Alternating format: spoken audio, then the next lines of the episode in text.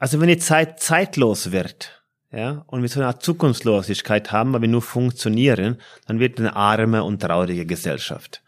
Wenn die Zeit wertvoll wird, ja, wenn wir das also die Zeit einen Wert geben, dann können wir damit was anfangen. Ja, so langsam haben wir es gelernt. Unser Denken und unsere Gedanken beeinflussen unsere Gesundheit, unser Wohlbefinden, unsere Emotionen und unser Verhalten. Aber was wäre, wenn unser Denken infiziert ist? Brauchen wir ein neues Denken, das unsere Grundhaltungen hinterfragt und Veränderungen nicht nur zulässt, sondern begrüßt?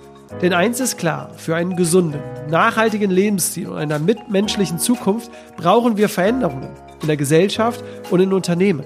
Es ist endlich an der Zeit, scheinbare Selbstverständlichkeiten kritisch zu hinterfragen. Aber wie können wir eine Welt gestalten, in der es einfach ist, das Vernünftige zu tun? Welche Rahmenbedingungen brauchen wir in Gesellschaft und Unternehmen, um die Gesundheit und das Wohlbefinden des Einzelnen zu fördern und ein gesundes Miteinander zu stärken? Dazu habe ich mit Anders Inset gesprochen, der zu den Top 30 Management-Vordenkern gehört. Als Wirtschaftsphilosoph, Dozent und Bestsellerautor zeigt er den Führenden aus Wirtschaft, Politik und Gesellschaft, wie sie das 21. Jahrhundert erfolgreich gestalten können. Und damit herzlich willkommen bei Rebellisch Gesund. Mein Name ist Jonas Höhn und ich bin der Gründer der Detox Rebels. Wir begleiten Unternehmen zu einer gesunden Unternehmenskultur und begeistern Mitarbeiter und Mitarbeiterinnen für den gesunden Lifestyle. Ja, Heute wird es philosophisch, aber für mich ist das genau die Grundlage, um im Alltag auch einen gesunden Lifestyle ausleben zu können. Und deswegen erfährst du im Gespräch, warum wir die Fähigkeit verloren haben zu denken, welche gravierenden Folgen aus Bequemlichkeit resultieren können, wieso wir mehr Handlungshelden brauchen, warum eine Denkpause im Alltag für uns sinnvoll sein könnte, warum wir uns von alten Selbstverständlichkeiten verabschieden müssen welche Veränderungen es in Gesellschaft und Unternehmen zukünftig braucht, um die Gesundheit und das Wohlergehen des Einzelnen zu stärken, was es braucht, um Veränderungen im Alltag umzusetzen, warum es wertvoll sein kann, Unrecht zu haben, warum Unternehmen eine enkelfähige Haltung entwickeln sollten, wieso wir mehr Vertrauen brauchen und was Führungskräfte von morgen brauchen, um Menschen erfolgreich zu führen. Mich hat das Gespräch nachhaltig sehr bewegt, denn auch ich stelle mir immer mehr die Frage, welche Zukunft möchten wir für uns eigentlich gestalten? Ich bin sehr gespannt, welche Impulse du dir aus dieser Folge herausziehst, aber jetzt wünsche ich dir erst einmal viel Spaß mit dieser Folge.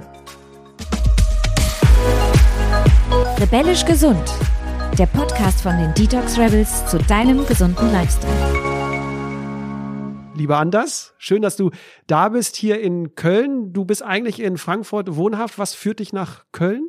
Ja, ich äh, besuche ja deinen schönen Podcast und bin auf Durchreise weiter zu einer Veranstaltung in Essen heute. Und sonst bleibt mein Köln-Stopp dieses Mal sehr kurz Du bist in Norwegen geboren, hast in den USA studiert, lebst jetzt schon seit knapp 20 äh, Jahren in Deutschland, bist beruflich auch viel international unterwegs.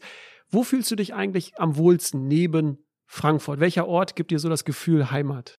Gut, Heimat ist für mich da, wo ich mich zu Hause fühle. Und das ist eigentlich, ich bin sowieso ein Kartoffel. Ich brauche nur Erde und ein bisschen Wasser. Äh, ich mag Menschen, ähm, habe aber auch ab und zu meine Homo sapiens Allergie. Also ich entziehe mich dem gerne und äh, reise dann in die Natur, habe meine Ruhe. Deswegen auch die Nähe natürlich zu meiner Heimat Norwegen. Es ist mir wichtig. Da sind die Naturerlebnisse ganz extrem für mich, die nehme ich auch stark wahr. Aber ich mag auch das pulsierende Leben in den Städten. Es ist, für mich geht es viel mehr um Menschen als Orte. Und es gibt ganz viele wunderschöne Orte. Und ich glaube, das ist so ein bisschen mein Heimatbezug, ist, dass ich fühle mich eigentlich wohl im Leben. Und, und da kann ich, glaube ich, an ganz vielen Orten auch so eine Art Zuhause haben. Mhm. Ich muss ja von meinem persönlichen Roadtrip äh, durch äh, Norwegen ja erzählen. Ich bin äh, total angetan von Norwegen, wirklich von der Landschaft. Ich habe selten sowas äh, Schönes gesehen. Also das kann ich schon mal hier äh, outen. Ich bin großer Norwegen-Fan. Du lernst ja ganz viele Kulturen kennen. Gibt es vielleicht etwas, was du dir für Deutschland wünschen würdest, was du so ein bisschen in Deutschland vielleicht vermisst, was du jetzt in Norwegen oder in anderen Ländern so ein bisschen mitbekommst? Ja, ich glaube, ich glaube, gilt für alle Kulturen, dass wir verstehen, dass Kulturen ein soziales Konstrukt ist, der ganz viel auch mit Zufälle und der Entwicklung der Menschen zu tun hat. Und äh, Ich glaube, dass diese Regionen prägen sicherlich auch ein bisschen Teile Schutz, ja, dass wir halt, das sehen wir jetzt, wenn wir ein aktuelles Beispiel nehmen, dass im deutschsprachigen Raum wir sehr äh, leicht diese Misstrauen adaptiert haben, was man auch in den USA gesehen haben.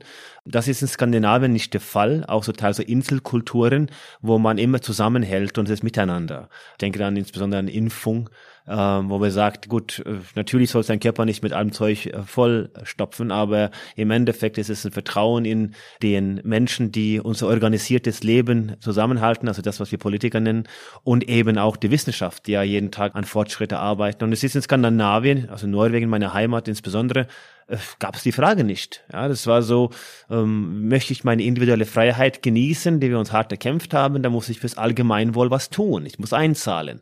Und damit haben sie auch sehr schnell die Impfquote für eine Herdenimmunität und äh, sind seit zwei Wochen jetzt komplett offen. Also das mhm. heißt, sie haben äh, äh, in Gänze Corona beendet. Äh, Grenzen sind auf, es gibt überhaupt keine Restriktionen mehr. Es gab eine Riesenparty am, am vergangenen Samstag.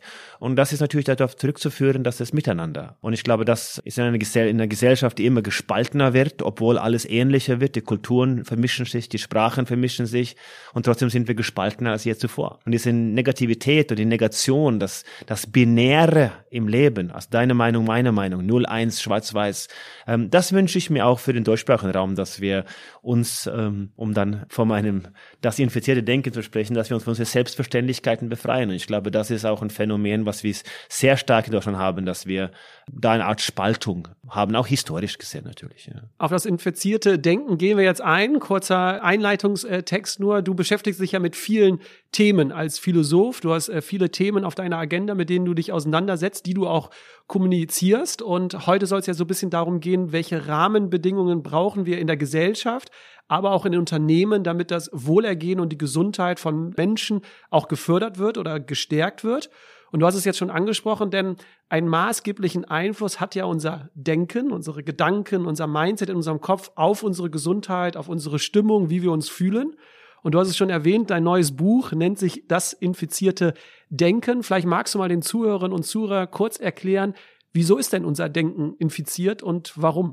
Ja, die Herleitung ist eigentlich, dass wir sehr viel jetzt im Kontext von Corona analysieren. Das ist überhaupt kein Corona-Buch äh, und es hat mit Infektion in dem Kontext auch nichts zu, zu tun. Das ist eine, eine längere Beobachtung, äh, die ich mit mir trage. Das Buch ist eigentlich eine Liebeserklärung an das Leben. Also es ist eine positive Leitidee, wie wir mit den gegenwärtigen Herausforderungen umgehen können. So eine Art Lebensentwurf für einen möglichen Weg zur Heilung. Aber es ist keine Absolutheit.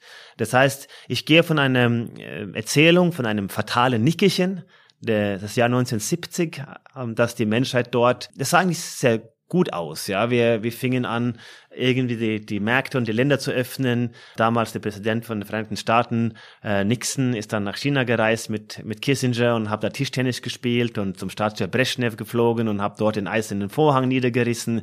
Wie in Deutschland hatte das Wirtschaftswunder hinter uns, haben die Hidden Champions gebaut, also die tollen Weltmarktführer und fingen dann an, die Produkte zu exportieren in alle Ecken diesen Planeten.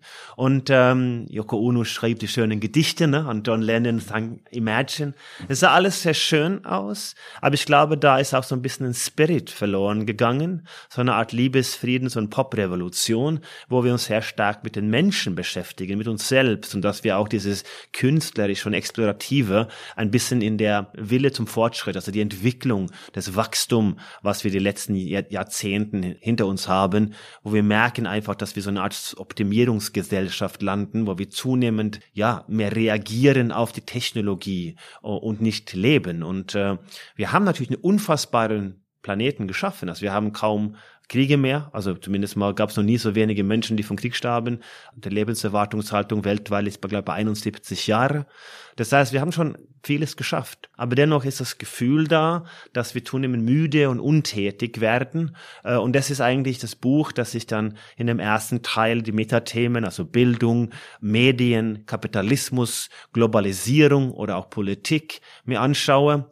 Von den verschiedenen Sichtweisen. Das ist so eine Art neo-ekklesiastische Reise, wo ich zwischen den Sichtweisen springe und sehe, dass wir eigentlich heute eine sehr hohe Ambiguitätstoleranz brauchen. Wir müssen mit Widersprüchlichkeiten umgehen können.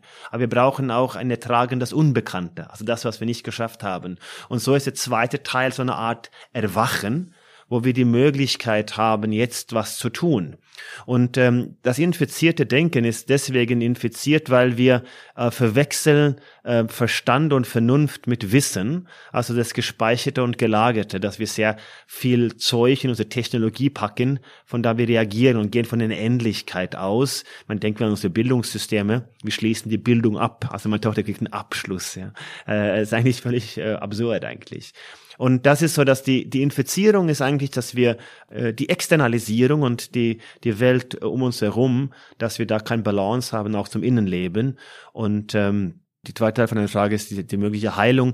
Die mögliche Heilung Ganz ist, kurz, ja, bevor du auf die Heilung gehst, weil du hast gerade gesagt, dass wir das Innenleben nicht mehr bekommen. Ist das so die gravierende Auswirkung, die du in der Gesellschaft mitbekommst, dass eigentlich so die Verbindung zu uns selbst irgendwie fehlt, also dass wir zu sehr vielleicht im Außen sind und gar nicht so dieses ganze innere Leben von uns, wer sind wir eigentlich und was zeichnet mich aus, gar nicht mehr kennen. Ist das so eine gravierende Auswirkung, die du in der Gesellschaft Das siehst ist- oder noch eine andere? Ja, das ist auch ein Teil davon. Wir hatten so eine disziplinäre Gesellschaft, das war eine hierarchische, äh, sagte, wo es lang geht. Da kam eine Zeit der Motivationsgurus, äh, Höchstleistungsgesellschaft, ähm, die letzten Endes dazu geführt hat, dass wir heute so eine Art Entkoppelung von dem alten Gedanken des Herr und Knecht. Also wir sind quasi in unsere eigene Freiheit gefangen und äh, leben und äh, produzieren das, was wir konsumieren, nämlich unsere eigene technologische Lösungen, die uns dann sozusagen durch das Leben äh, ziehen. Wir sind so wie Dopamin gesteuerte Junkies, ja, und werden da durch das Leben gezerrt. Und, und das macht uns müde, weil durch diese Optimierung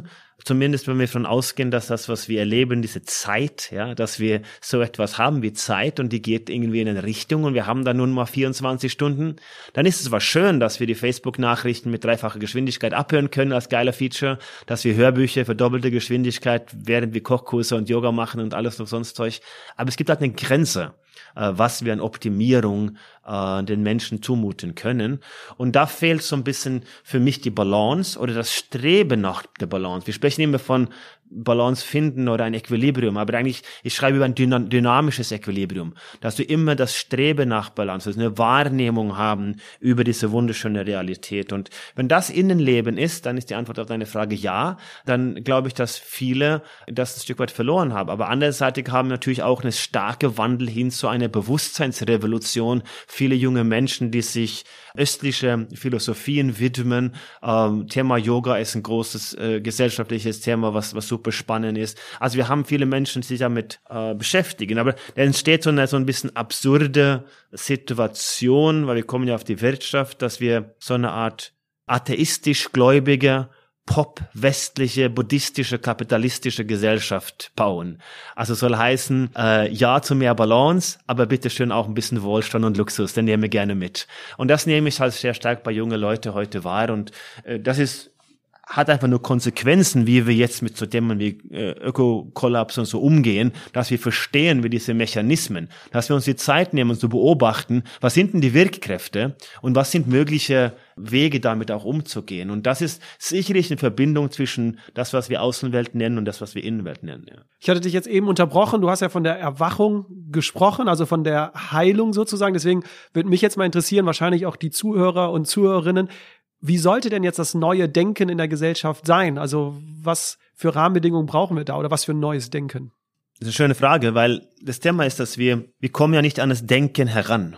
Ja, wir können uns über das Gedachte und unsere Handlung Gedanken machen. Also wir besitzen die Fähigkeit daraus, was zu abstrahieren und darüber zu reflektieren. Aber das Entstehen der Gedanken, das ist ja auch das Thema, das sagt, was gibt sozusagen das Feuer in die Magie das Entstehen eines Gedankens. Also wo kommt Intelligenz her? Ist es ein emergentes Phänomen? Wo entsteht das Ganze? Da kommen wir nicht dahinter. Aber wir Menschen besitzen anscheinend so eine Fähigkeit, dass wir uns über diesen Dinge, die wir kategorisieren, Gedanken machen können. So. Das heißt, wir kommen nicht an das Denken an sich. Aber das ist da, womit wir uns beschäftigen müssen. Äh, also wir, wir müssen diesen Versuch wagen, uns dem zu nähern. Und das heißt für mich auch fundamental, sich mit dem Menschsein auseinanderzusetzen. Und dieses Erwachen ist im Endeffekt für mich eine Chance, dass wir aktiv werden.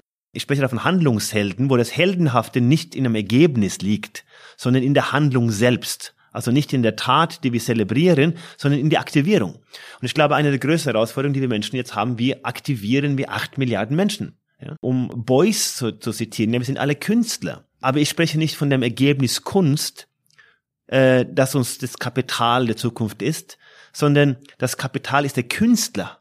Die Kunst ist heute Kapitalismus. Das ist gefällig. Das Verkaufen, Likes und so weiter. Aber diese Aktivierung hin zu was tun, sich mit Themen auch länger auseinanderzusetzen, also mit dem Denken sich zu beschäftigen, das ist eigentlich unsere Aufgabe. Und ich glaube, das ist insofern auch eine schöne Aufgabe, weil da kommen wir näher dem, was uns Menschen ja ausmacht, dass wir lernen können, dass wir offensichtlich die, diese Fähigkeit besitzen, Dinge zu uns zu nehmen und, und, und zu verarbeiten. Ja. Du nennst es ja auch in deinem Buch die Gesellschaft des Verstandes, also dass wir mehr dahin kommen müssen, hast du ja auch gerade erwähnt, mehr Tiefgang und das auch mal, was wir konsumieren, überhaupt auch mal verstehen.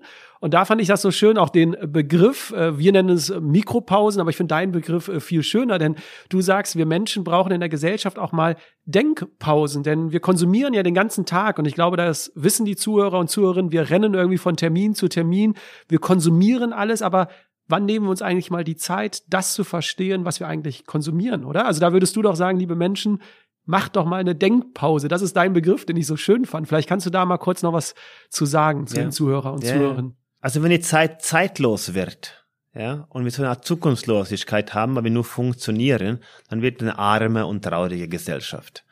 Wenn die Zeit wertvoll wird, ja, wenn wir das sozusagen die Zeit einen Wert geben, dann können wir damit was anfangen. Und wir nehmen unfassbar viel Zeit für die Optimierung unseres chemikalischen Abschaum, um Stephen Hawking das zu zitieren, ja, unser Körper. Wir machen da Yoga, Gipfelwanderungen, wir trinken Smoothies und so weiter. Und ich glaube, wir täten gut daran, die Denkstunde einzuführen, insofern, dass wir uns regelmäßig genauso viel Zeit blockieren, wie wir Sport machen, dann ein, zwei, dreimal die Woche, wo wir einfach Zeit nehmen, wo wir keine Agenda haben, wo wir nichts tun.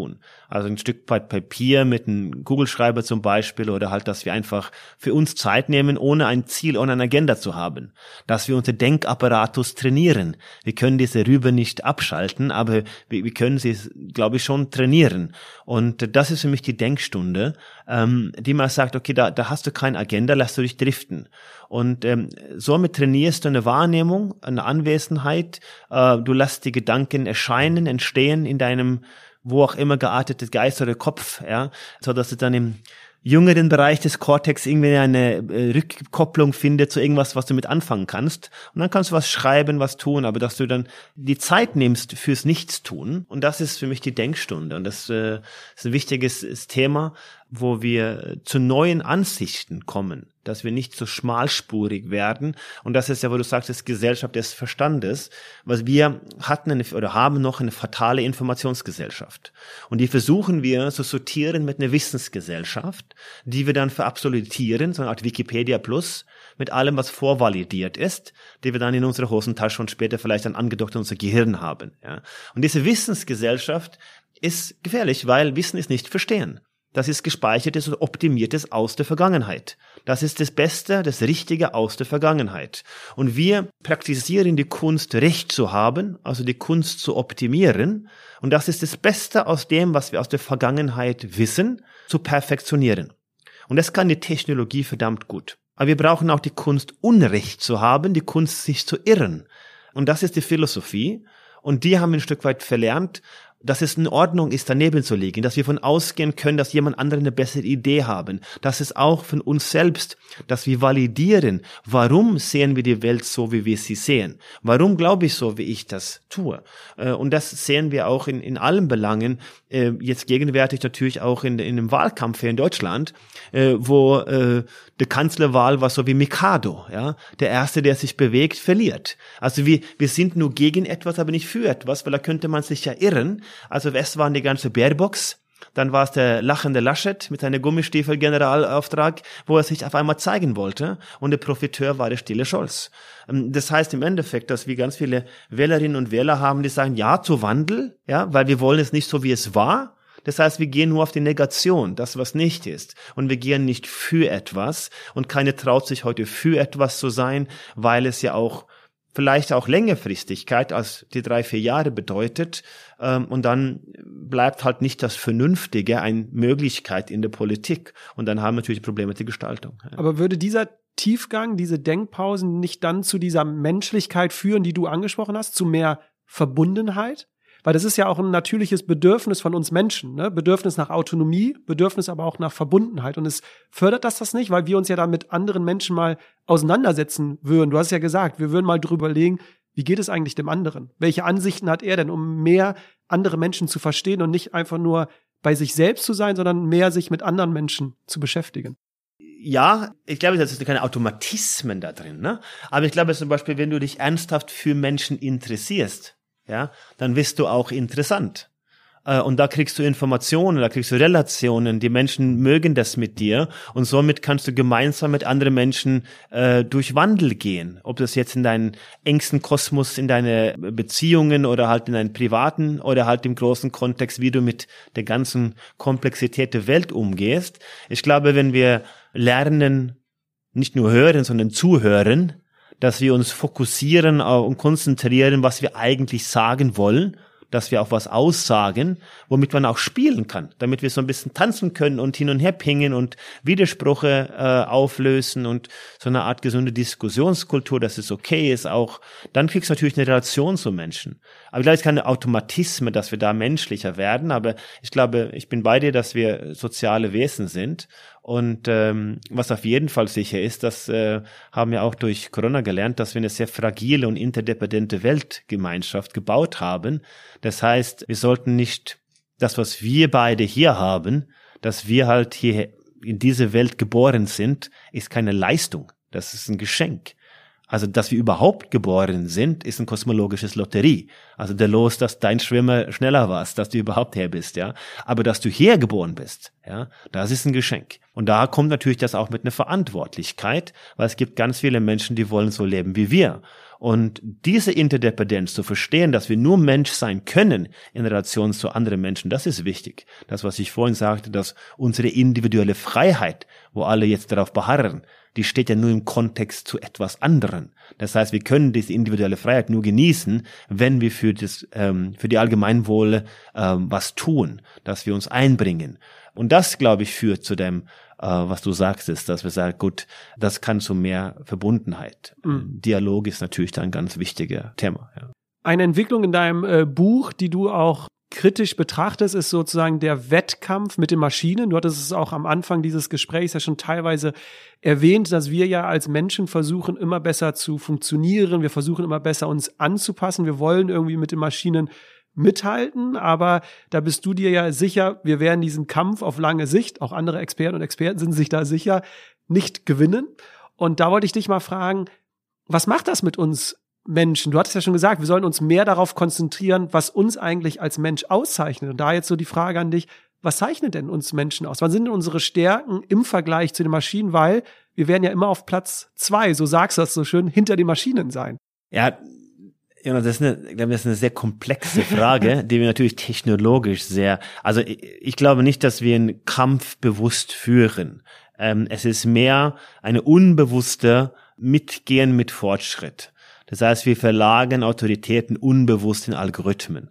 Also ich glaube nicht an, an eine Welt, wo die Maschine oder der Roboter hat eine Intention, es sei denn, wir programmieren es das hinein. Also diese bösartige Szenario, wo dann Bruce Willis und Arnold Schwarzenegger aus der Rente kommt und rettet die Welt, die sehe ich nicht.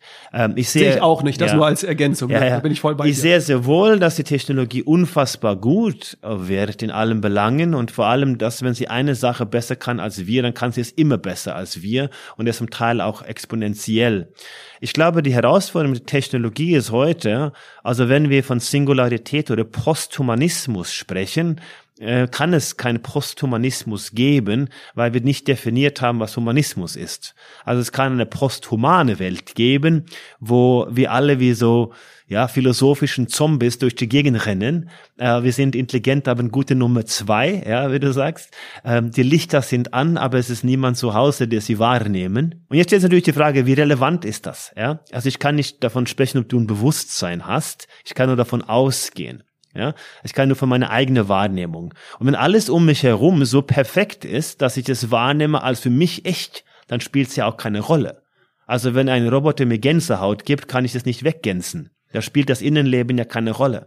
Das heißt, ich bin ja agnostisch, was es angeht, was das für Konsequenzen hat, aber es ist eine Beobachtung. Und ich glaube, die große Herausforderung mit der Technologie Also ich sehe schon, exponentielle Technologien wird die Menschheit retten, wird die Planeten retten. Nur mit Technologie kriegen wir auch den ökologischen Kollaps gemeistert. Das ist, das ist die Antwort auf alles.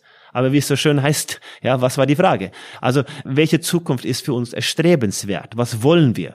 Und dafür bringen wir nicht genug Zeit, uns darüber Gedanken zu machen. Also das Thema, äh, wie wollen wir die klassische Aufklärung vorantreiben, ja? Und das zweite Punkt dazu ist, dass wir sicherlich uns nicht genug Gedanken darüber machen, über das Thema Sicherheit. Also was bedeutet das, wenn ich mein Gehirn an irgendwas andocke? Also das, was wir unter künstliche Intelligenz verstehen, dass sowohl auf der einen Seite ein unfassbarer Fortschritt in Predictive Analysis und Datenverarbeitung, Statistik und das Mathematische, aber auch bei Projekten wie zum Psych seit 40 Jahren versuchen, die Sprache auseinanderzunehmen und versuchen halt wirklich Reasoning, also das Vernunft in der Maschine hineinzuprogrammieren. Die Konsequenzen dessen, die können wir heute nicht abschätzen.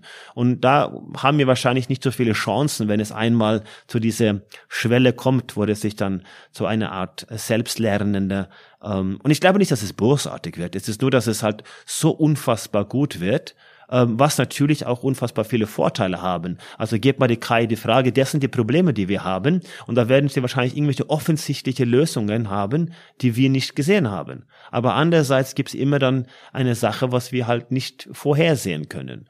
Und das ist, glaube ich, die Herausforderung. Ich habe nur die Frage gestellt anders, weil ich krieg das ja mit in der Gesellschaft und wahrscheinlich du ja auch, dass Menschen ja immer unglücklicher werden mit diesem Status quo. Du hast ja schon ganz viel jetzt erzählt, woran es auch liegen kann. Nur ich glaube, es liegt ja auch daran, Du hast es mal in einem Vortrag in der Recherche, habe ich es ein bisschen rausgefunden, fand das so, also da spiegel ich mich wieder, weil ich bin ja zwischen 30 und 40, weil du gesagt hast, dass ganz viele Männer sich auch hinterfragen, was zeichnet mich jetzt eigentlich aus? Und du hast auch gesagt, dieses ganze, diese Entwicklung der Maschinen und dann die Frage so, was zeichnet uns jetzt aus, fördert halt das Thema oder Stichwort Depressionen und so. Das kriegen wir ja überall mit. Das heißt, deswegen habe ich die Frage gestellt, weil uns das ja irgendwie unglücklich macht, weil wir ja. dann nicht mehr ganz wissen, wozu bin ich jetzt eigentlich auf der Welt? Wer mhm. braucht mich denn jetzt noch, wenn jetzt vielleicht irgendwann die Maschinen dann alles machen können? Deswegen hatte ich die Frage ja, ja, gestellt. Äh. Nee, also es ist ein sehr wichtiges Thema und ich glaube, in, in deinem Kontext, in deinem Podcast über das Wohlempfinden ist es auch ein sehr wichtiges Thema, ähm, worüber wir auch gerne sprechen.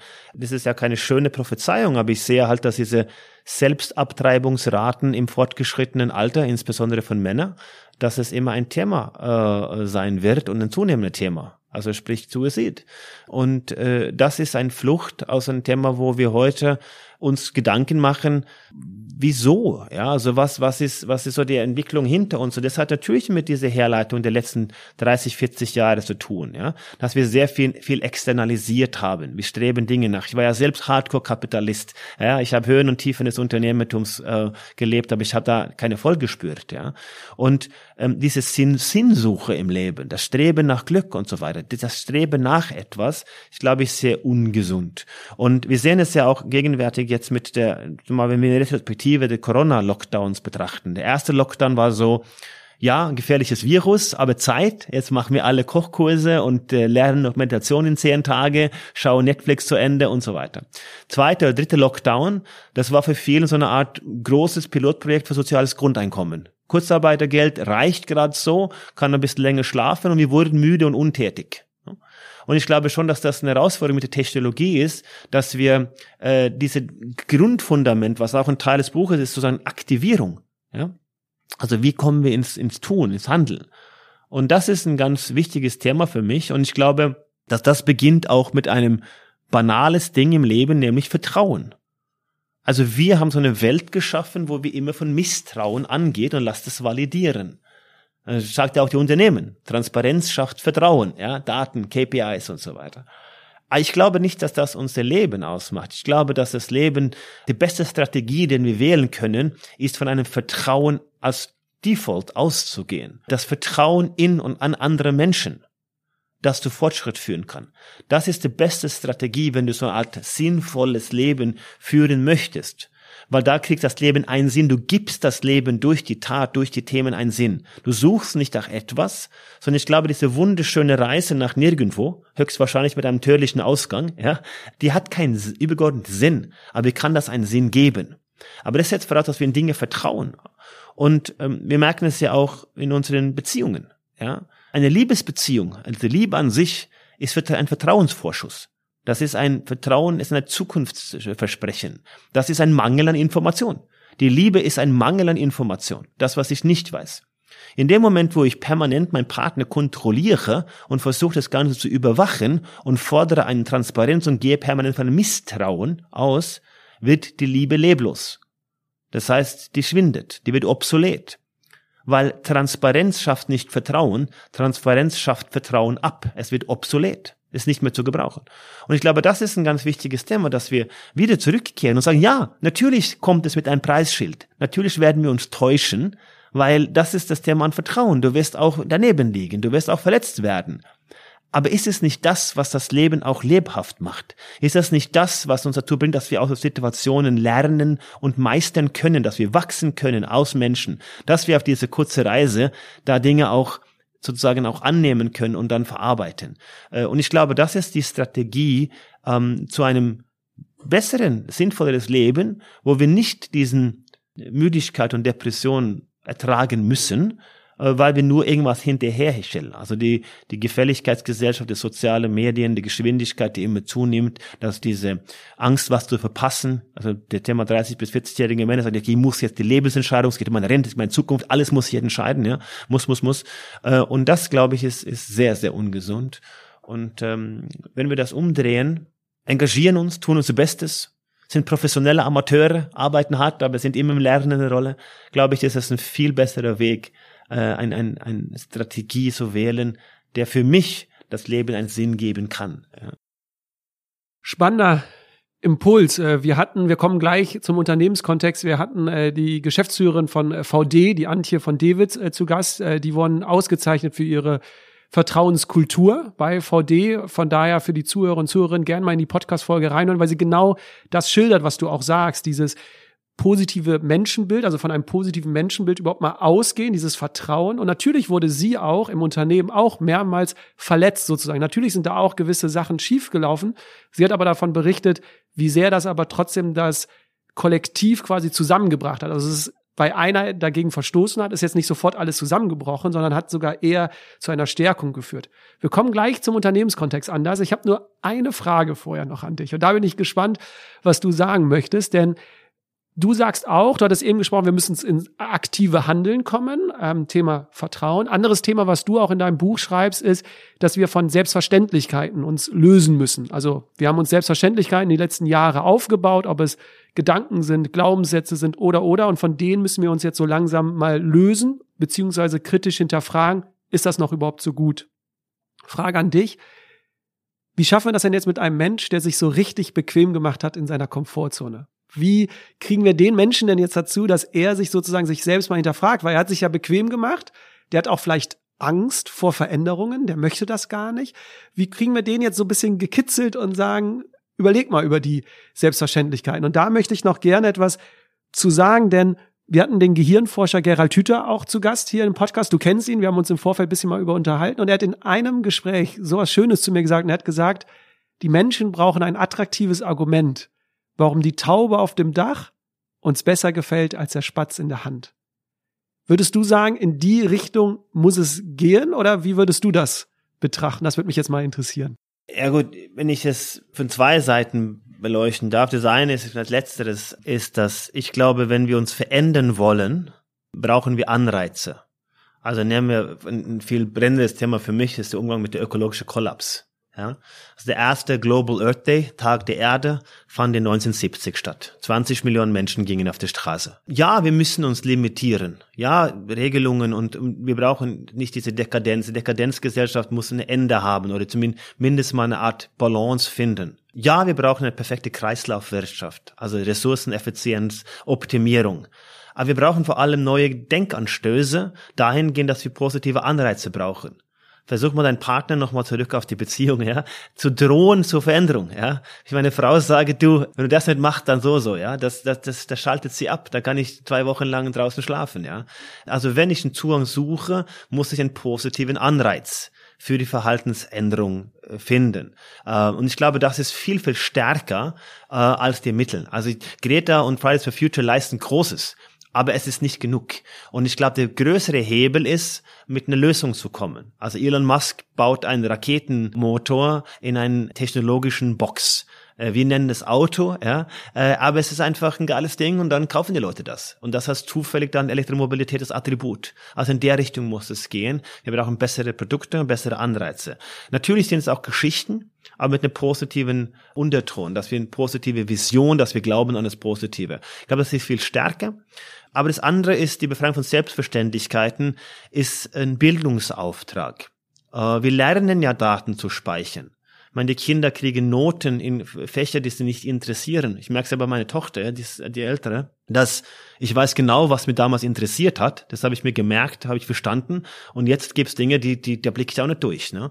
Äh, und das ist ja, weil ich es nur dann kurzfristig gespeichert habe für die eine Prüfung. Also unsere ganze Bildung ist ja ausgerichtet, wie gut wir Stunden maximal ein, zwei Tage Daten speichern können. Also da ist ja unsere äh, Smartphones und Rechner viel, viel, viel besser. Und wir speichern halt altes Zeug, was in irgendwelchen Büchern geschrieben wurde vor teilweise 100, 150 Jahre. Also das waren dann teils unterbezahlte Historiker von damaligen Kapitalisten, die natürlich den Auftrag hatten, ich muss gut aussehen, also baue die Geschichte so, dass quasi jetzt wir sind die Krönung unserer Zeit, ja. Und das bringen wir die Kinder bei. Das heißt, das Fundamentale also nämlich die, die Dinge kritisch zu hinterfragen. Das Lernen an sich wird nicht gelehrt. Wir kommen zur Welt mit einer leeren Festplatte. Natalität oder Gebürtlichkeit, Hannah Arendt. Und Adorno schreibt von der kindlichen Nachahmung, also die Fähigkeit, im anderen sozusagen zu lernen und sich dann hinein zu versetzen. Und das ist das, was wir verlernen durch unsere Bildungsmodelle. Also wir, wir, wir lernen somit, die Dinge so zu speichern, so wie sie sind. Und diese Fähigkeit zur philosophischen Kontemplation, praktische anwendbare Philosophie, das gehört in unsere Bildung, damit wir überhaupt ausgestattet sind, zu sagen, okay, ist diese Facebook-Freund, der mir jetzt sagt, dass der Cousin von Nicki Minaj oder keine Ahnung, dass seine Eier in Afrika geschwollen sind durch die Impfung, ist das die Primärquelle? Ist das das, was ich wirklich glaube? Und äh, ich hatte einen Freund von mir vor kurzem, der kam zu mir und sagt, Anders, du, was meinst denn du von dem Ganzen? Ich sag, von was vom Ganzen? Ja, von diesem ganzen Lockdown. Sie sperren uns alle ein. Er sagt, ja, wer sind die? Ja, ja die Politiker. Also die Politiker, ja, glaubst du, dass Macron und Merkel und damals Trump so eine Gremium hatten, wo sie sich so einen Plan ausgeschmieden haben? Glaubst du das wirklich? Sagt er, na, nein, das meine, nein, ich meine nicht das. Ich meine also die ganzen, die, die ganzen Profiteure, also die Wirtschaft. Ja, die Wirtschaft, was meinst du damit? Ja, die Unternehmen halt, ja. Er sagt, ja, glaubst du, das gibt ja ganz viele Verlierer auch von Corona, ja ja, aber die, die Pharma, ja, also die Bayer und die ganzen Großen und so weiter. Glaubst du, dass die auch so ein Gremium hatten, dass sie sich im Vorfeld überlegt haben, wie sie dann, nein, das, das meinte eigentlich nicht. Sagt, ja, was meinst du denn? Ja. Was, was willst du mir denn sagen? Und auf diese Art und Weise, die Frage, Dinge zu hinterfragen, kommen wir halt zum Ergebnis, dass es ganz wenig Festes im Leben gibt. Wir brauchen die Kategorisierung, das Halt, die Struktur. So funktioniert auch unser Gehirn. Ja, zumindest der neuere Teil, den Cortex, der baut ja solche Raster, die wir abrufen können. Und da müssen wir die hinterfragen, ob die noch funktionsfähig sind, ob die noch kompetabel sind mit unserer Zeit, in der wir leben. Und wenn nicht, müssen wir sie halt upgraden, adaptieren. Die Demokratie ist ganz anders heute als vor 150 Jahre oder vor 2000 Jahre. Ja. Kapitalismus ist heute ganz anders als vor 150 Jahre. Ja. Die Politik, alle diese Dinge, was wir als, als, als gegeben hinnehmen. Ich sprach ja vorher von künstlicher Intelligenz. Also wie kann es künstlich sein, wenn es von Menschen ingeniert wurde? Und Intelligenz, ja, was ist das? Ein emergentes Phänomen. Es kann niemandem erklären. Es gibt verschiedene Ansätze. Aber solange wir beide nicht das gemeinsame Verständnis haben, für was ein kognitives System ist, können wir nicht sinnvoll darüber sprechen. Also reden wir nur der Oberfläche. Und diese Fähigkeit, die glaube ich ist, äh, um da eine Frage zu beantworten, ich glaube, dass wir an die Bildung ran müssen und für die Menschen, die jetzt dann sehr geprägt sind durch die eigenen Selbstverständlichkeiten, ja, dann ist es der alte aufklärerischen Auftrag, dass wir durch Wissenschaft und Vernunft und humanistischen Ansätzen einfach äh, vorwärts kommen. Das ist ein langer Weg, aber das ist ein Weg, wo wir glaube ich, uns gelingen können durch Fragen und Gespräche und Respekt auch für die andere Meinung, ja. Also ich respektiere ja zunächst mal primär die Facebook-Nachricht äh, von einem Freund, der dessen Onkel und Cousin da was gemacht hat, ja. Aber ich möchte sie erstmal kritisch hinterfragen. Und nur wenn er mich vernünftig erklären kann, plausibel, validiert, was er meint und was er sagt damit und nicht nur die Headline, ja, dann können wir darüber sprechen. Und äh, das ist, glaube ich, die, die Herausforderung. Und das ist die Befreiung von den Selbstverständlichkeiten. Ja. Hm. Jetzt kam wieder die Gesellschaft des Verstandes äh, durch und du hast mal, äh, ich weiß nicht mehr, ob es geschrieben war oder gesagt hast, um die Gesellschaft zu verstehen, müssen wir die Wirtschaft neu denken. Und da möchte ich jetzt gerne die Brücke schlagen zu unserem Unternehmenskontext und dich mal fragen, was muss sich denn im Unternehmertum bei den Unternehmen ändern? Welche Kultur brauchen wir bei Unternehmen? Welche Haltung brauchen wir, damit das alles funktioniert, was du ja auch jetzt schon die letzten Minuten so angesprochen hast? Ja, ich spreche da von der Quantenwirtschaft, aus der Quantum Economy. Ähm, das als, als Leitidee, als North Star oder als Vision für Europa. Also eine neue europäische Leitidee, der ein bisschen auf das, was ich glaube, Europa äh, stark gemacht hat.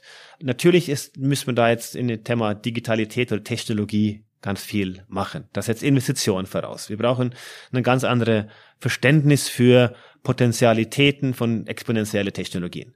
Aber ich glaube, wir brauchen auch das Thema äh, Menschen, also die, den humanistischen Teil. Und da haben wir historisch in Europa eigentlich einen Beitrag, den wir leisten können. Ich glaube, dass die zukünftigen Jobs sind Kulturingenieure.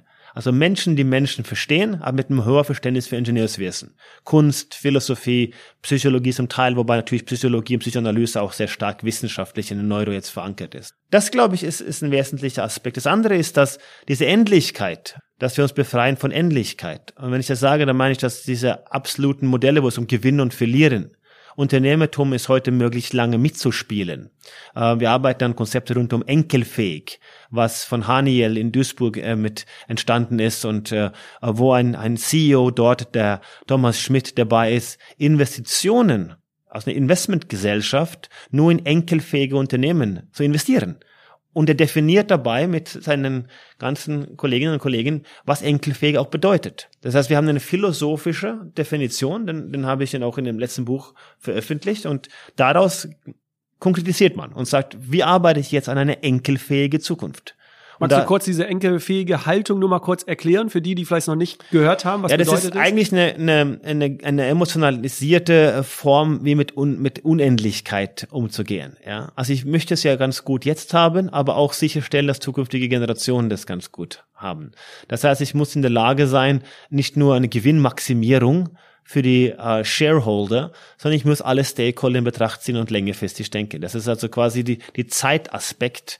Und die philosophische Definition ist so offen, dass jeder für sich kann. Wenn ich sage zu dir, was, was ist für dich, was bedeutet für dich enkelfähig? Dann fängst du darüber nachzudenken, okay, ich brauche jetzt mehr Stabilität und ich brauche mehr Chaos, weil ich brauche Neues, ich brauche Langfristigkeit und Kurzfristigkeit. Das ist ein Streben nach mehr Balance. Egal wo du bist im Leben. Und wenn du alle Mitarbeiter dazu bringen kannst, dass du sagst, okay, egal wo wir stehen, wir streben nach mehr Balance, dann denkst du ganz über die anderen Sachen, über ganz andere Dinge nach. Ähm, da werden auch große Konzerne auch verantwortlicher, dahingehend, dass zum Beispiel jetzt ein großer Amazon auch sich für die lokale Feuerwehr einsetzt und bringt sich in kleinen Dinge an. Also wir haben einen lokalen Bezug, Identität und auch einen globalen Kontext, wo alles funktionieren muss. Und da gibt es eine Reihe an Initiativen. Wir arbeiten auf Konzernebene, auch mit der Europäischen Union. Da arbeiten wir in dieser europäischen Leitidee, sondern ein Manifest für Europa. Äh, und da gibt es halt ganz viele konkrete Initiativen. Wie bewerten wir zum Beispiel heute Unternehmen? Ja? Sind es die Kennzahlen oder hat Mensch und auch Werte ein Wert im Unternehmen? Äh, und solche Konzepte sollen dann Stück weit vereinheitlicht werden. Und ähm, natürlich. Dieses, ich will dich gar nicht unterbrechen, aber dieses Konzept äh, gibt es ja schon, schon seit 2010, 2011. Ne? Es gibt ganz viele Konzepte. Genau, ich spreche ja, das Prinzip der Allgemeinwohlökonomie genau. an.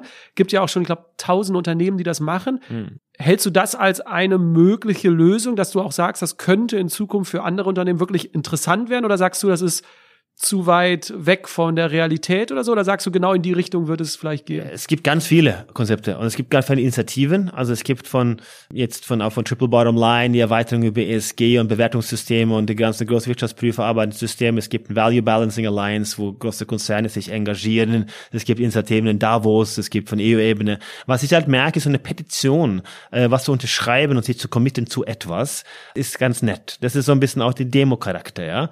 Und was, was was uns halt vorschwebt aktuell ist, und wie können wir so Pilotprojekte, wie können wir einfach was tun? Wie können wir eine Stadt anders gestalten? Wie können wir Bildungskonzepte probieren, Blaupausen? Wie können wir Dinge zusammenbringen von alle diese tollen Konzepte? Ja, äh, das ist, ähm, für mich ist es ja, ich kenne ja ganz wenig äh, selbst umsetzen. Ich versuche natürlich meinen Beitrag zu leisten, aber was wir, glaube ich, ganz gut können, ist halt die Leute verbinden. Das sagen, okay, wie können wir gemeinsam Denkimpulse setzen, dass wir äh, Städte äh, umbauen. Klar, eine Stadt mit einem Bürgermeister, der vielleicht parteiunabhängig ist, der ein bisschen rebellisch ist, der probiert einfach was, ja. Dann probiert man halt dort soziale Grundeinkommen, wenn wir glauben, dass es funktioniert, oder einen neuen Bildungsweg, wo man halt Dinge integriert und nach eine andere Geschichte. Es gibt ja auch Beispiele, zum Beispiel gibt es in Schuttertal in, in Schwarzwald gibt es eine Philosophie Philosophieschule.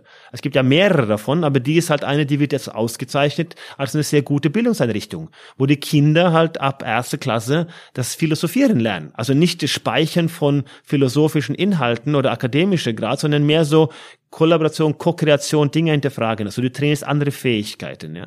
Und so Dinge kannst du halt im lokalen Kosmos testen und da kriegst du ein Momentum. Also so gallische Dörfer, wenn man so will. Ja. Und die Allgemeinwohlökonomie ist eine super Initiative äh, und die gehört natürlich auch dazu. Und ich glaube, dass diese, das sind genau die Ansätze. Das ist ja nicht so sagt, das gibt eine neue Wirtschaft. Ja, es gibt, dass wir das permanent hinterfragen. Deswegen, wenn wir die Gesellschaft verstehen wollen, müssen wir neu über die Wirtschaft denken. Und das heißt eben dann, möglichst lange mitzuspielen. Und das ist auch dieses Thema, was wir vorhin hatten, ja. Reduce, ja, reuse, aber auch rethink. Und wie schaffen wir neue Anreize? Das Thema ist nicht, wie viel CO2 können wir aus der Luft holen. Das Thema ist, wie können wir eine riesen Klimaanlage bauen, ja, wo wir Temperatur justieren können. Also wir brauchen utopischen Ansätze. Wir brauchen Öko-Utopie, äh, weil wir müssen glauben, dass die neuen Technologien das können. Ähm, am letzten Samstag saßen meine Kolleginnen in Norwegen und hatten zwischen 1 Uhr und 2 Uhr nachts negative Stromkosten. Also wenn du da jetzt äh, Mining betrieben hast, also geballt hast du Geld verdient. Ja, je mehr Licht an hast, mehr so. Und das ist gebaut durch den Konstrukt, dass durch die Windenergie und die Kabel, die gelegt gibt, dass sie halt dann die Formen der Export äh, so profitieren können. So, natürlich ist das nicht gut und gesund auf Dauer, ja, weil es natürlich woanders halt Ressourcenverbrauch ist. Aber das sind Ansätze, wo wir hinkommen müssen. Wie können wir ganz neu über diese Dinge, also wie können wir die First Principle Thinking, was Elon Musk betreibt, die Grundprinzipien hinterfragen. Und das setzt Mut voraus und hohe Investitionen. Äh, und ich glaube, ein Teil der neuen Wirtschaft ist, dass wir können sehr viel über Gemeinsamkeiten und Wohlempfinden und so weiter. Aber wir brauchen auch ein radikales Unternehmertum, wo auch insbesondere im deutschsprachigen Raum die Reichen ihren Geldbeutel aufmachen und große Ticket einlösen bei Dingen, die wir probieren müssen. Und das ist das, was uns ein bisschen fehlt. Und das ist, glaube ich, das echtes Unternehmertum, wo du sagst, für mich ist Unternehmertum im 21. Jahrhundert so. Beschreibe das Problem, löse das Problem, stelle deine Rechnung. Und wenn wir an fundamentale Probleme arbeiten und wir lösen es für die Menschheit, dann wirst du auch profitabel sein. Das heißt, Ökonomie und Ökologie kann synergetisch sein. Und diese Glauben, diese öko-utopischen Gedanken, das wünsche ich mir von den Unternehmen, weil das Geld ist vorhanden, aber es fehlt uns ein bisschen die Risikobereitschaft. Hm. Du hast super viel gesagt. Wir versuchen jetzt mal hier und da noch in die Tiefe zu gehen. Du hast jetzt ganz am Ende gesagt, okay, wir brauchen ein Problem lösen und dann Rechnung stellen. Ich würde jetzt sagen, Facebook als Unternehmen hat es ja zum Beispiel gemacht. Ja, Facebook hatte die Idee, wir wollen die Menschen mehr verbinden, weltweit, ne, auch vielleicht mit Instagram, WhatsApp. Ich würde sagen, okay, die haben vielleicht ein Problem gelöst. Was jetzt das Problem, ich finde, jetzt an Facebook ist, kriegt man ja auch durch die aktuellen Nachrichten. Es gab jetzt wieder so ein paar Leaks, kam ja schon mal durch Social Dilemma ja schon mal das Thema auf. Es ist ein Unternehmen, was vielleicht sehr auf Profit aus ist sozusagen und eher verkennt, was macht das denn eigentlich mit der Gesellschaft, mit den Menschen, Stichwort Depressionen, Magersucht von, von Menschen. Und da habe ich so das Gefühl, das ist jetzt zum Beispiel ein Unternehmen, was zwar ein Problem löst, aber was nur auf Profit aus ist. Da würde mich mal so interessieren, was du vielleicht zu dem Unternehmen Facebook jetzt auch aktuell aufgrund den Geschehnissen vielleicht sagst. Braucht es nicht mehr dieses, was du sagst, neben Profit auch Allgemeinwohl darauf einzuzahlen? Ja, ich teile nicht deine Meinung, dass Facebook einen Problemlösungsansatz folgte. Meine Wahrnehmung ist ein jungen Typen, der das mit den Ladies nicht so hatte, landete einen Scoop, einen großen Investment und hatte einen Designfehler in seinem Konstrukt, nämlich ein Like-Button, eine Spaltungsgeschichte, der stark auf Kapitalismus ausgelegt war. Und das war der, äh, mal, die Geburtsstunde von Facebook. Das war weder das schönste Portal, noch war es das funktionsfähigste, aber es war halt, die Gegebenheiten waren da. Und äh, zehn Jahre später ist es einer der mächtigsten Menschen der Welt, der uns erzählen soll, wie wir gemeinsam leben sollen. Also es ist ein Designfehler von A bis Z. Ich prophezeie seit ganz vielen Jahren den Untergang von Facebook. Das, der blieb leider aus. Aber wenn ich mir da anschaue, wer es da rumturnt und welche Informationen da ist, frage ich mich wirklich, also ob das ein Problemlöser ist. Also will ich mit Menschen kommunizieren? Brauche ich jetzt 20.000 Freunde oder will ich meine Menschen erreichen, die ich kenne? Da gibt es andere Mechanismen und auch deutlich charmantere Wege, dies zu tun.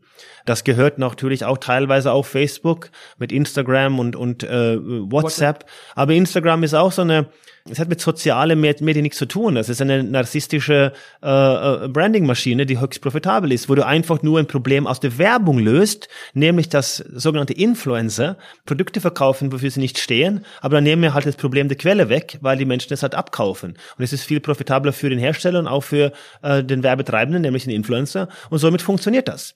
So, und dann kommt das irgendwann mal eine Müdigkeit von den ganzen Likes und Gegenlikes, weil ganz viele Bilder, die gepostet werden, kriegen kaum Likes. Und eine größte Fristpotenzial bei Instagram ist heute, ich kriege keine Sichtweise. Ja, ich, meine Posts werden nicht gezeigt.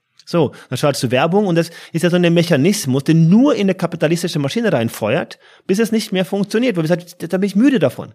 Und dann entfolgen wir und dann bleiben halt am weniger am Ende einige Menschen, die unfassbar viel Macht haben, weil die auch Substanz mitbringen. Und äh, das, glaube ich, kannst du über viele Kanäle und der Designfälle von Facebook, der war am Anfang an äh, vorprogrammiert.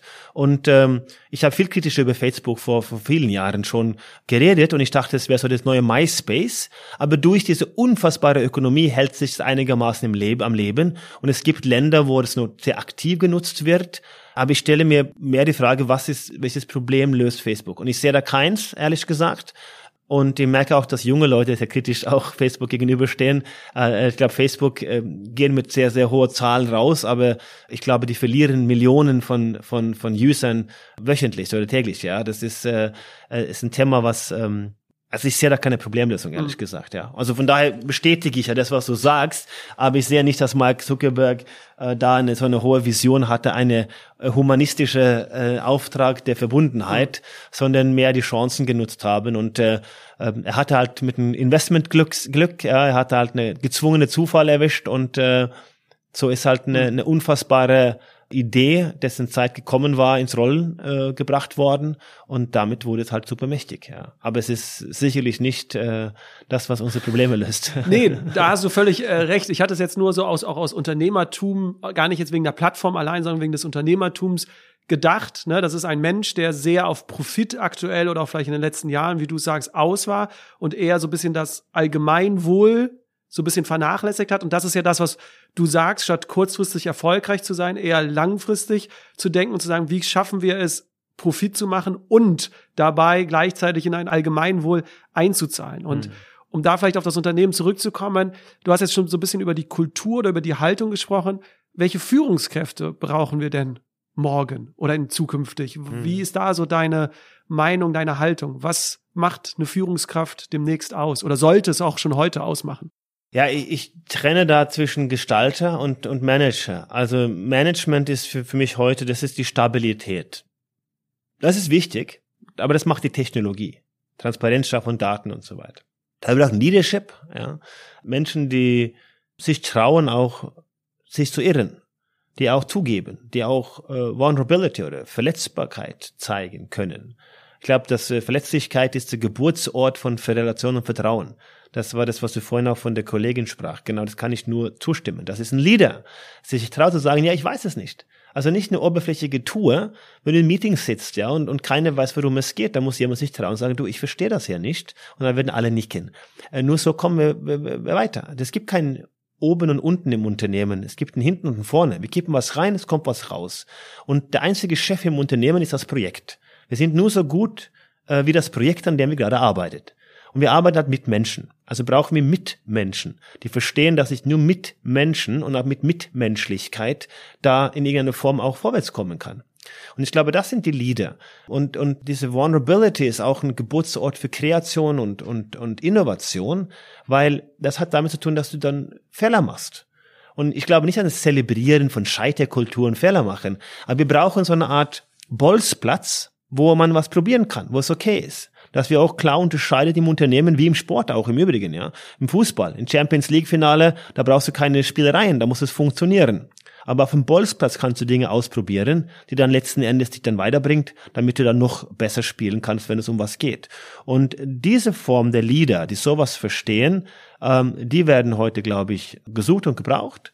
Und das hat halt sehr stark mit dem der Interesse, der Neugierde für Technologie, glaube ich, muss gegeben sein. Und das Interesse an Menschen dass ich sage, okay, ich, ich Menschen, die Menschen verstehen oder mit Menschen auseinandersetzen, das sind eigentlich die Leader, die wir heute brauchen.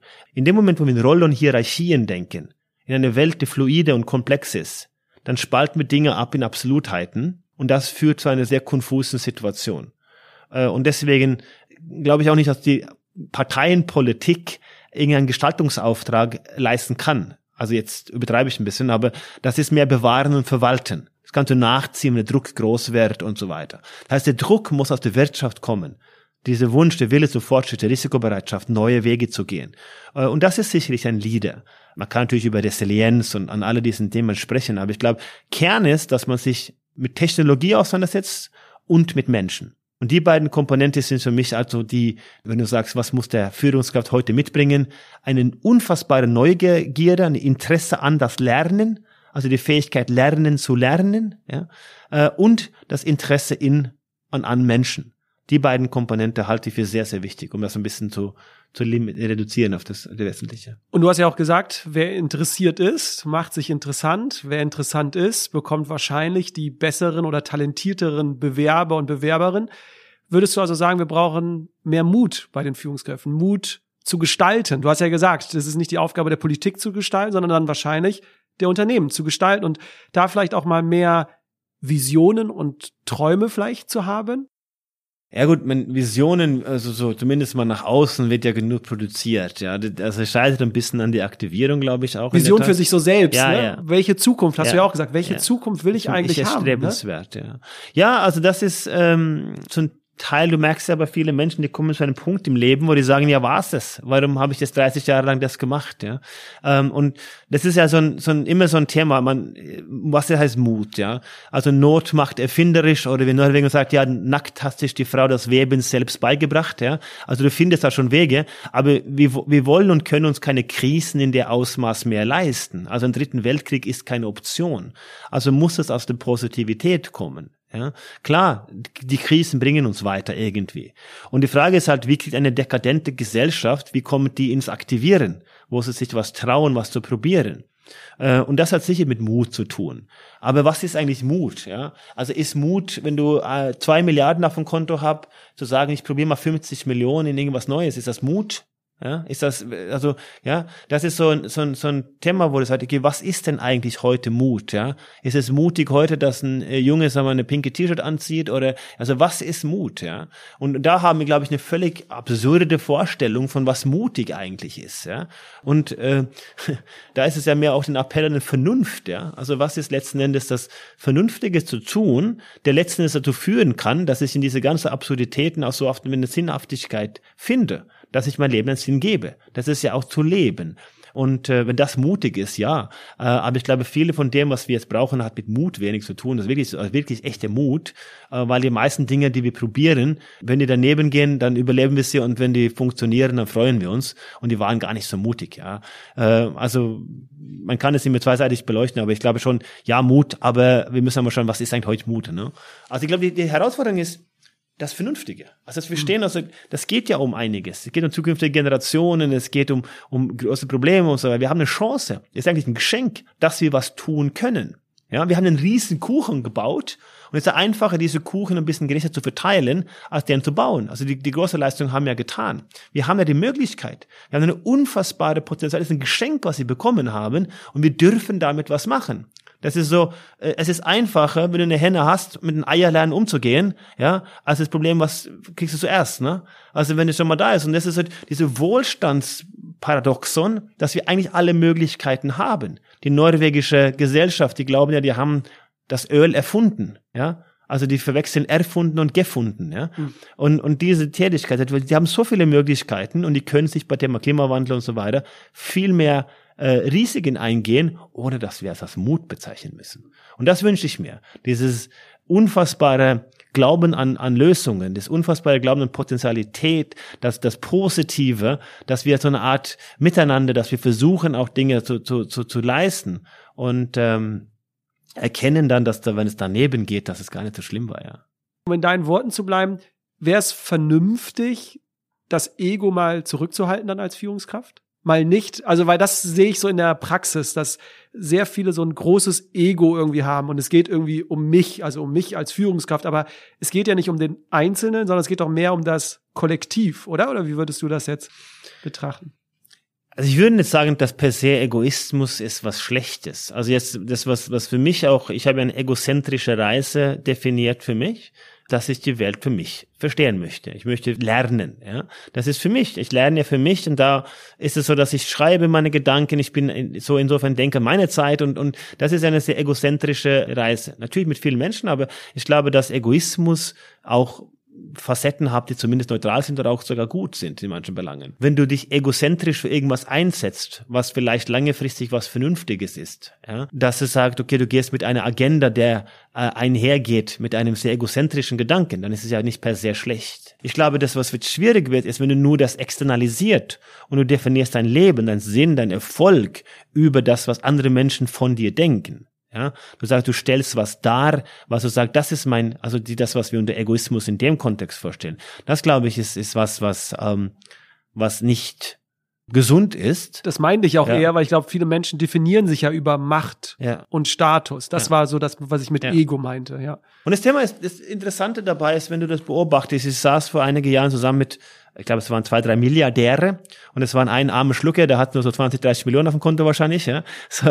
Und ich kenne diese Person. Und diese Person kommt aus einem kleinen Ort, wo er ein Superheld ist. Also er ist super reich, der ist super erfolgreich und so weiter. Und auf einmal in diesem Kontext hat er sich ganz klein gefühlt. Also der war ein ganz anderer Mensch für mich, weil er konnte sich ja nicht zuordnen. Und da merkst du, da hast du dein ganzes Substanz im Leben darüber definiert. Ja? Und ich glaube, das ist das Ungesunde, dass du immer Dinge hinterherhechelst. Das ist für dich ungesund und natürlich auch in einem Kollektiven auch nicht ein Weg, die uns weiterbringt. Und ich war ja selbst so. Ich habe ja immer gesagt, immer mehr, immer mehr, immer mehr. Und sobald ich dann quasi einen Erfolg hat, was viele sagen, es war Erfolg, ja, ich habe nichts gespürt. Und die Wahrnehmung heute, mit einem Menschen zu sprechen oder eine Wahrnehmung über einzelne Gespräche zu haben, das ist ein viel größerer Erfolg, als alledem externalisiertes. Und das ist ja eine, eine, eine Lernphase im Leben. Manche sprechen von Schicksalserlebnis oder Wendepunkt oder sonstiges. Aber ich glaube, wenn du einfach so ein bisschen die Nähe dazu kriegst, ja, dass wir auch verstehen, dass wir zwei Leben haben und das ein Leben, bis du erkennst, dass das Leben vielleicht eine Art Endlichkeit hat dass du fängst an wirklich zu leben, dass andere Dinge auch wichtiger werden, dass das auch sehr gesund sind und auch wahrscheinlich im unternehmerischen Kontext, um den Bogen zu schließen, auch erfolgreicher ist in der heutigen Zeit, dass du sogar auch profitabler bist, weil die Menschen gerne mit und für dich arbeiten. Ja. Hm. Okay, viel Input äh, an das. Ich hoffe, dass wir die Zuhörerinnen und Zuhörern vielleicht auch eine Denkpause, Denkstunde mal jetzt erbracht haben um jetzt nochmal vielleicht das, also ich meine, wenn wir jetzt auf den Unternehmenskontext gucken, glaube ich, war ja so Bottomline so das Fazit so, okay, mehr auch das Interesse an dem Gemeinwohl, ne? nicht nur das Profit an erster Stelle zu stellen, sondern eher die enkelfähige Haltung, hast du ja auch erwähnt. Was müsste sich denn jetzt für dich sozusagen zukünftig ändern vielleicht? Weil unser Motto bei den Detox Rebels ist, wir wollen nicht immer mehr machen, sondern vielleicht einfach nur etwas anders machen, an kleinen Stellschrauben drehen. Und ich glaube, das geht ja genau dahin, wo du ja auch sagst, Selbstverständlichkeiten, von denen sich zu lösen und ein paar Sachen anders zu machen.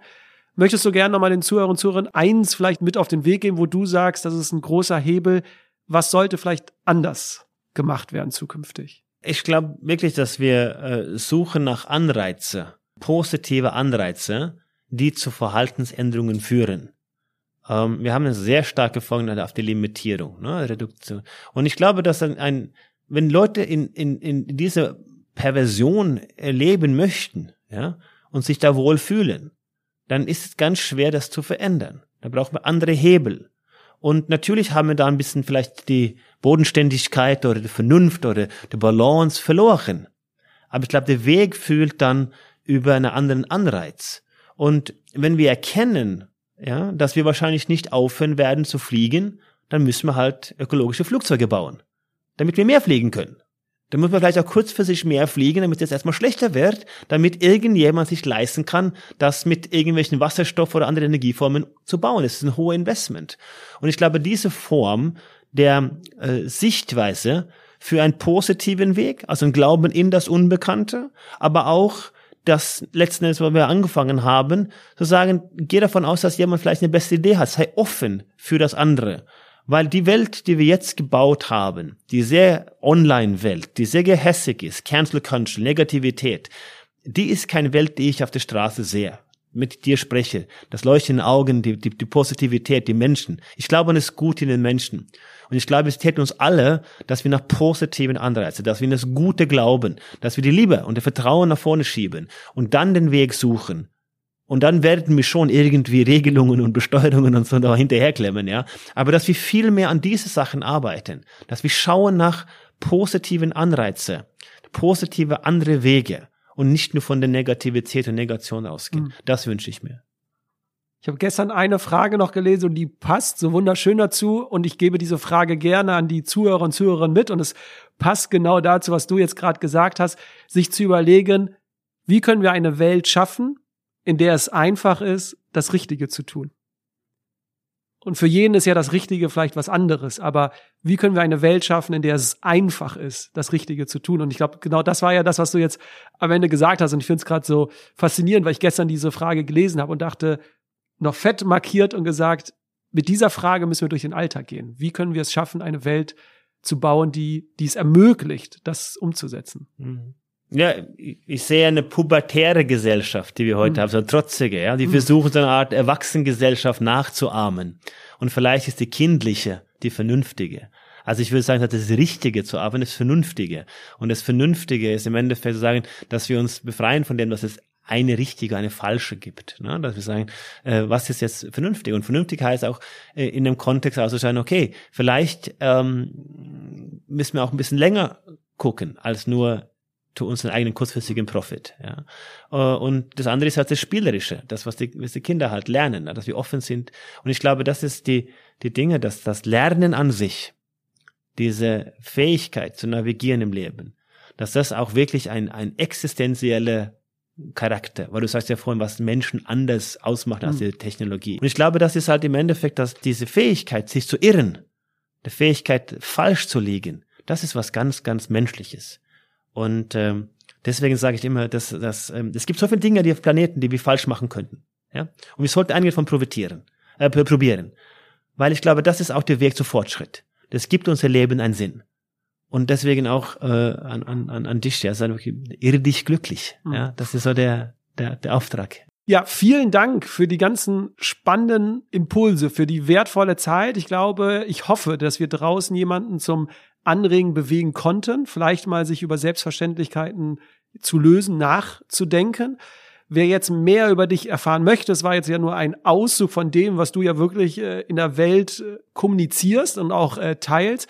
Unter dem Stichwort Anders Inset findet man dich online auf jeden Fall überall. Also du bist auch hier und da ähm, aktiv auf den Social Media Kanälen und teilst das eine oder andere. Du hast aktuell natürlich ein äh, Buch geschrieben. Auch das wird es überall äh, geben. Das infizierte Denken. Du hast auch noch ganz viele andere tolle Bücher geschrieben. Also da kann ich wirklich nur dem Zuhörer und der Zuhörerin empfehlen, vielleicht auch mal in die vergangenen Bücher rein zu schauen. Und ja, also ich bedanke mich wirklich äh, sehr, dass du heute hier warst, für die Zeit, für das Gespräch und für die Zuhörerinnen und Zuhörer da draußen, egal wo du bist, noch einen schönen Tag. Macht's gut, bleibt gesund und bis bald. Anders, vielen, vielen Dank. Danke, Jonas. Dankeschön.